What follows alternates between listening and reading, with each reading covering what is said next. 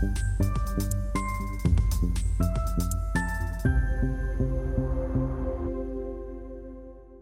Bonjour, bienvenue sur Investir TV dans notre émission Bourse. Nous accueillons les gérants de fonds qui viennent nous partager régulièrement leurs valeurs préférées. C'est dans les salons du euh, Westin Vendôme Paris que nous avons retrouvé euh, Thomas Richard, gérant chez Philippe Autingre et compagnie Gestion, euh, pour qu'il nous partage, nous parle de ses trois valeurs préférées du moment. Thomas Richard, bonjour. Vous êtes analyste gérant chez Philippe Autingre euh, Gestion. Euh, nous sommes ici donc euh, au Westin, au Westin Vendôme Paris dans le cadre du European Mid Cap Event où les, les gérants, les analystes, les family office rencontrent des sociétés cotées, ce qu'on appelle donc les, émetteurs.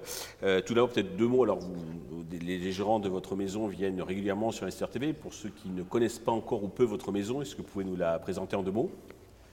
Oui, bonjour, merci de me recevoir. Euh, alors Philippe Autingre, c'est une maison indépendante euh, avec des racines euh, suisses. Donc on est implanté à Paris, on fait de la gestion d'actifs, plutôt de la gestion action. Donc on a trois fonds actions, un spécialisé sur les small micro, un autre sur la tech et un autre sur le Green Deal. Et ces, ces, trois fonds sont, sont actions et spécialisés sur les actions européennes. Donc on a une ADN plutôt small cap. Ok.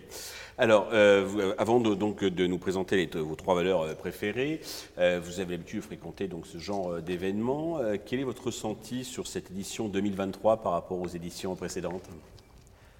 Alors, c'est vrai que les rencontres avec les managements sont toujours très intéressantes parce qu'on peut obtenir beaucoup de précisions sur les résultats et les perspectives de l'entreprise. C'est vrai que cette édition est, un peu particulière parce que dans des marchés chahutés comme ceci, avec des risques de récession, etc., euh, les, questions sont plutôt orientées sur les risques plutôt que sur euh, les potentielles euh, bonnes nouvelles à venir sur, le marché. Mais il n'empêche que les, managements sont plutôt sereins et, sont plutôt confiants, en tout cas ceux pour lesquels j'ai rencontré était, avait quand même des bons retours euh, et des bonnes perspectives. Voilà, c'est difficile, mais ils tiennent, ils tiennent solidement euh, la barre. Alors, la première valeur euh, que vous allez essayer de nous parler, dont vous allez essayer de nous parler, c'est voyageur du monde. Pourquoi? Alors, voyageur du monde, c'est un voyagiste français qui est leader dans le voyage sur mesure et, le voyage d'aventure. Et en fait, c'est un, acteur incontournable en, France et qui s'est développé à l'international. Donc il fait 70% de son chiffre d'affaires en France et à peu près 30% à l'international. Mhm. Euh, et en fait, c'est un, voyagiste plutôt pour le segment de clientèle haut de gamme.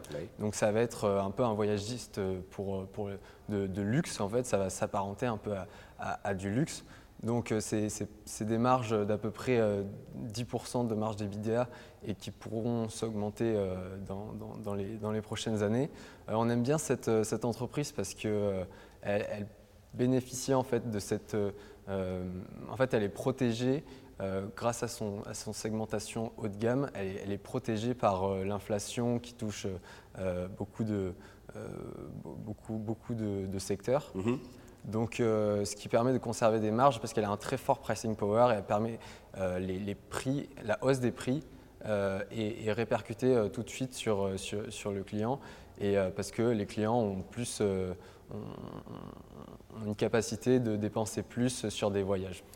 Mais à contrario, est-ce qu'elle n'est pas fragilisée par le côté un peu je ne prends plus l'avion, qui est un peu dont, ce, type de clientèle est sensible? C'est vrai que ce sont de, nouvelles, euh, de nouveaux enjeux. Euh, l'entreprise, depuis euh, bien avant les considérations ESG, en fait, s'engageait activement dans cette, dans cette voie et elle compensait en fait les émissions de, carbone de leurs clients euh, en plantant des arbres. Mmh. Et euh, en fait, ça, ça, leur, ça, leur, permet de compenser les émissions de carbone. Et là, c'est aussi déployé sur euh, le segment du voyage à vélo et du coup qui rentre beaucoup plus aussi dans des considérations Et la valo post-Covid n'a pas réaugmenté Ça reste un point d'entrée selon vous? Alors, je pense que c'est un bon point d'entrée parce que depuis le Covid, euh, les valorisations ont, énormément baissé et n'ont pas retrouvé leur niveau de valorisation d'avant Covid alors que les perspectives sont meilleures et que le profil de l'entreprise est meilleur avec euh, euh, une bonne génération de cash, une bonne visibilité et surtout des, perspectives de croissance externe et, d'amélioration de la marge qui sont quand même significatives. C'est clair. Deuxième valeur, Wind. Alors le groupe OKWind a été introduit en mi-2021 donc c'est un fabricant de trackers euh, photovoltaïques. Donc c'est des panneaux photovoltaïques euh, innovants qui, qui, s'orientent face au soleil en fonction de, la journée. D'accord. Et euh, c'est, Ça renforce l'efficience de fait de, capter les rayons au maximum. Exactement. Donc en fait c'est deux fois plus d'énergie produite par mmh. rapport à un panneau simple qui n'est pas amovible. Et euh, donc c'est une entreprise en, très forte croissance euh, et avec un, marché, sur un marché qui, explose, surtout en France. Euh, elle, son segment, le, segment de clientèle de Hockeywind, ça va être plutôt les, fermes, les fermes agricoles.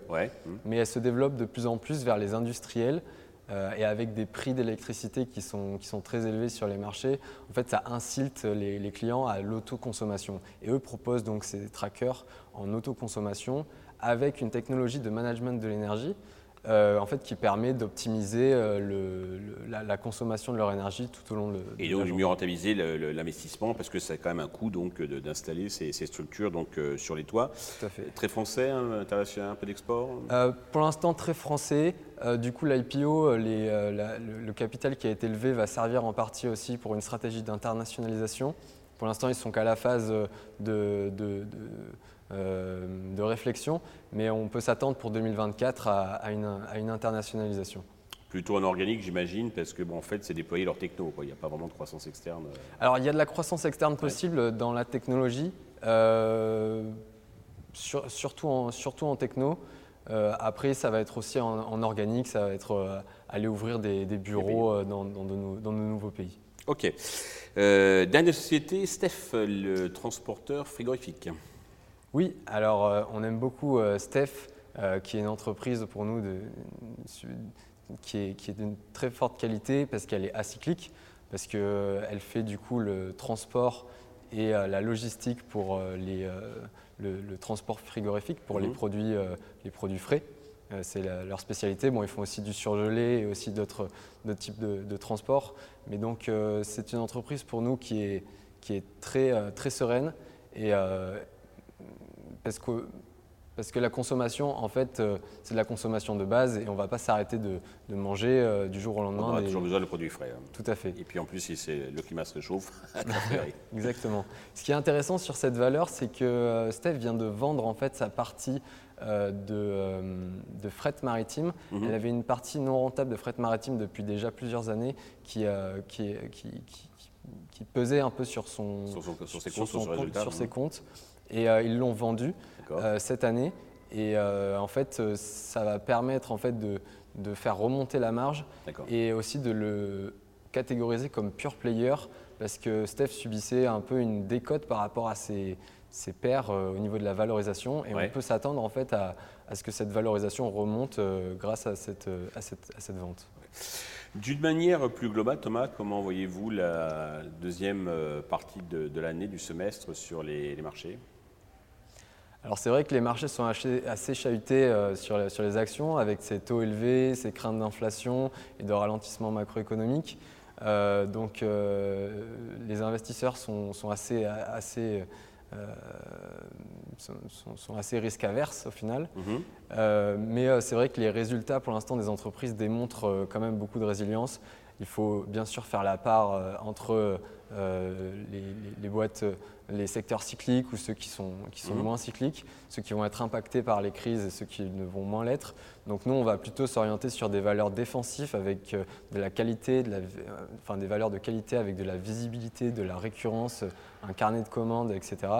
Et, plutôt éviter les, valeurs cycliques euh, qui pourraient être à la peine euh, cette. Euh, Pour passer donc une, période qui n'est pas très, très visible et qui risque d'être un petit peu jahutée. Hein, Tout à fait. Ok.